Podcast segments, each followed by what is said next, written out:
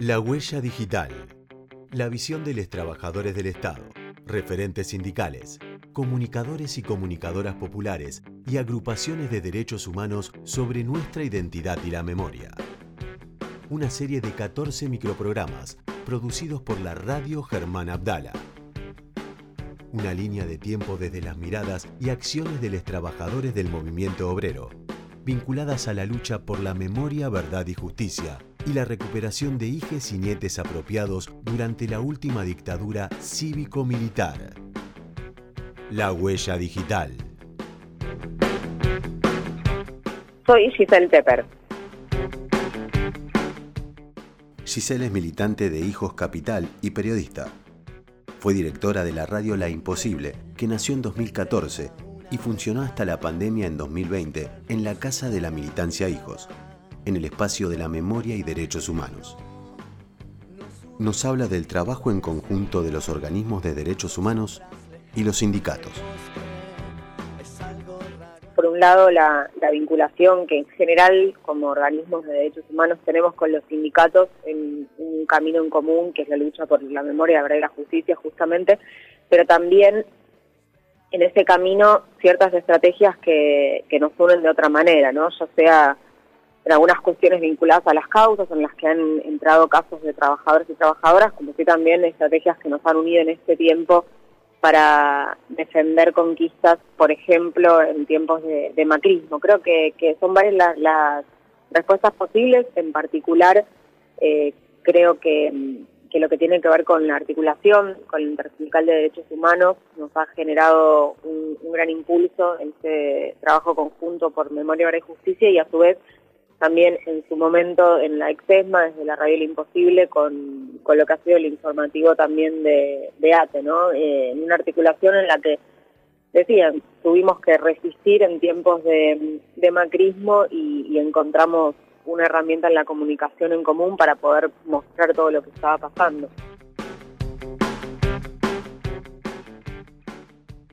Bueno, la imposible surge en la Casa de la Militancia de Hijos, en el Espacio de Memoria y Derechos Humanos la Exesma, como parte de un camino que nos veníamos dando desde Hijos Capital con respecto a la comunicación, veníamos de hacer radio en distintos lugares, mayoritariamente en tiempo en FM La Tribu y al tener la Casa de la Militancia empezamos a pensar en proyectos más grandes y también más articulados Así que armamos una radio con una, una de las palabras que más nos significan dentro de la organización, que tiene que ver con lo imposible. Quisimos poner una impronta más de género y le pusimos un la, y también porque tenía que ver con la radio imposible, ¿no? No está dicha la palabra, pero era como una condensación de eso, porque bueno, costó de elegir un nombre, toda radio significa un gran esfuerzo, y, y en ese marco empezamos a armar un proyecto previo al macrismo, pensando en en otra proyección y de repente eh, el macrismo nos reinstaló una agenda que si bien no la teníamos olvidada, si la teníamos tal vez corrida eh, y, pensábamos que otros temas eran los que tenían que priorizar y de repente, bueno, el terrible embate que han hecho sobre la memoria, la verdad y la justicia nos llevó a volver a poner eso en primera línea de agenda. Así que la, experiencia fue una radio como trinchera de resistencia en un sitio de memoria durante el macrismo y con, con espacios abiertos para la reflexión, para el debate, pero también y sobre todo para la denuncia.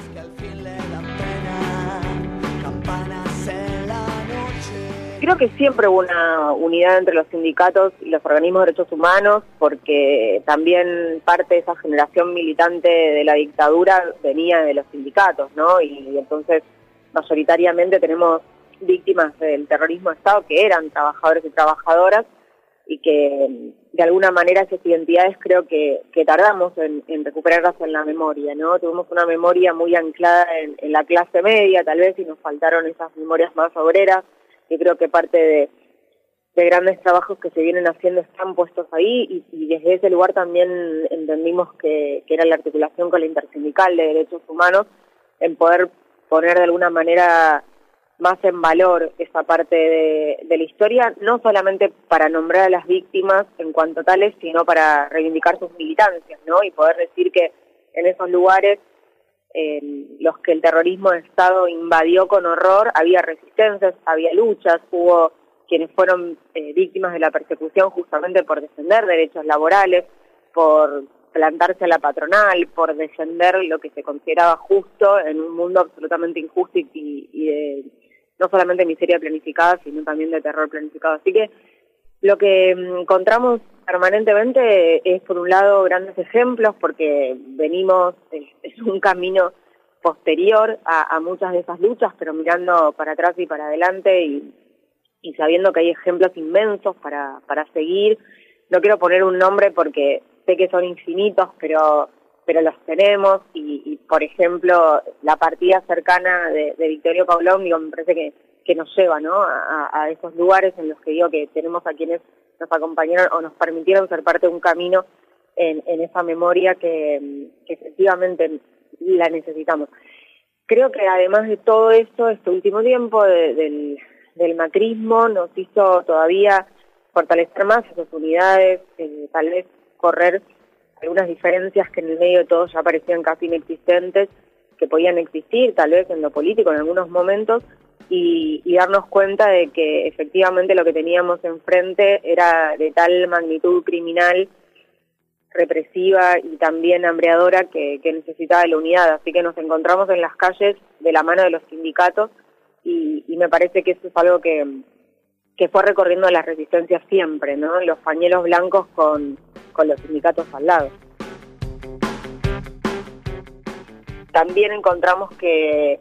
hay una necesidad de ir un camino en conjunto, así que eh, creo que, esta unidad que, nos fortaleció lo malo del macrismo es algo que, bueno que nos permitió también hermanarnos aún más y, y seguir defendiendo todo lo que vamos a seguir defendiendo.